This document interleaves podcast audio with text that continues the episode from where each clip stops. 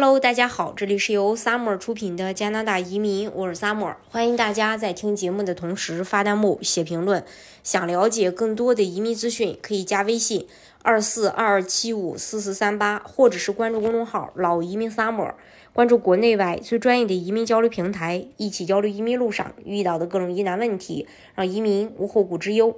好消息啊！打工人今年有望大幅涨薪。据环球邮报报道，尽管失业率接近历史最低水平，科技行业普遍裁员，通胀挑战、利率上升以及面临对经济衰退迫在眉睫的担忧，加拿大劳动力市场仍保持历史竞争力。有一半加拿大雇主计划在今年上半年增加招聘和薪酬，以争夺人才。与此同时，为了应对未来几个月可能发生的经济形势变化，他们也给自己留出了一些回旋的余地。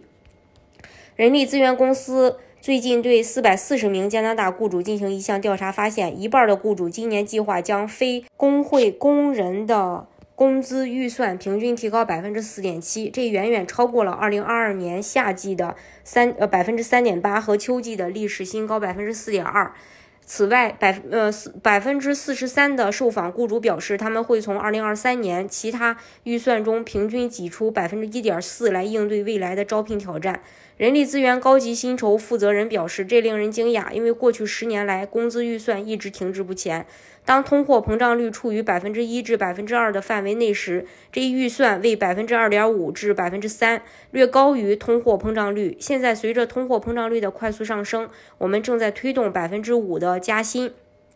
他补充说道：“雇主正在增加薪资预算，以在紧张的人才竞争中保呃人才市场中保持竞争力，尤其是对于他们认为至关重要的职位。他们还利用这些资金使工资与通货膨胀率呢保持一致，并确保更多的终身员工的工资增长能和新员工有竞争力的薪酬待遇相匹配。”尽管加拿大雇主在进入下一阶段的人才大战时已为自己准备了尽可能多的弹药，但他们也给自己留出了调整的空间，以防市场情况恶化。他表示，调查中报告的大部分加薪将作为一次性调整，在春季生效。未来的加薪幅度无法保证。到四月一日，这些预测将尘埃落定，因为六月到七月市场状况的任何变化都是独立的。他们在对冲。嗯，软着陆员工需要意识到，在我们恢复正常之前，这可能是一次性或双周期的方法。雇主在管理员工人数时也采取了类似的方法，即用更大比例的临时合同工来填补空缺职位和全新职位。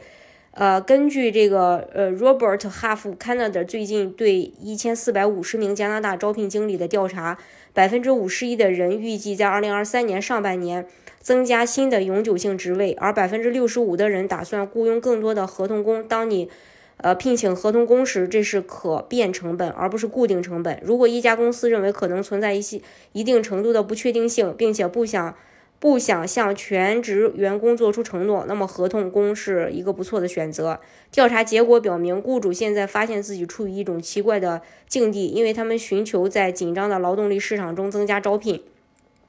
同时还要应对经济放缓的威胁。加拿大会议委员会首席经济学家，由于所有的不确定性，人力资源主管在决定加薪幅度时需要考虑更多问题。一方面，他们需要提高工资以吸引和留住员工；另一方面，也非常清楚每个人都在谈论经济衰退以及软着陆或硬着陆的可能性。指出，如果加拿大经济在今晚。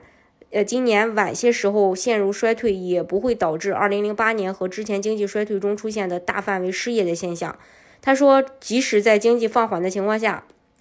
加拿大劳动力市场也可能保持竞争力。这在很大程程度上归因于每年都有大量婴儿潮一代从劳动力队伍中退休。他说，主要的解决办法是增加可以填补这些空缺职位的移民和非永久居民的比例。这不仅是我们能够扩大生产能力并满足要求，从而缓解通胀压力，而且还是我们能够减轻工资压力。工工人们可能不想听到这些，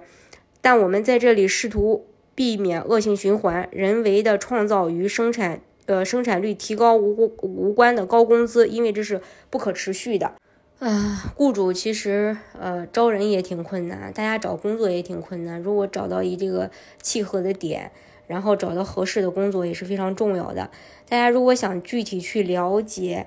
加拿大的移民政策的话呢，可以加微信二四二二七五四四三八，或者是关注公众号“老移民沙漠关注国内外最专业的移民交流平台，一起交流移民路上遇到的各种疑难问题，让移民无后顾之忧。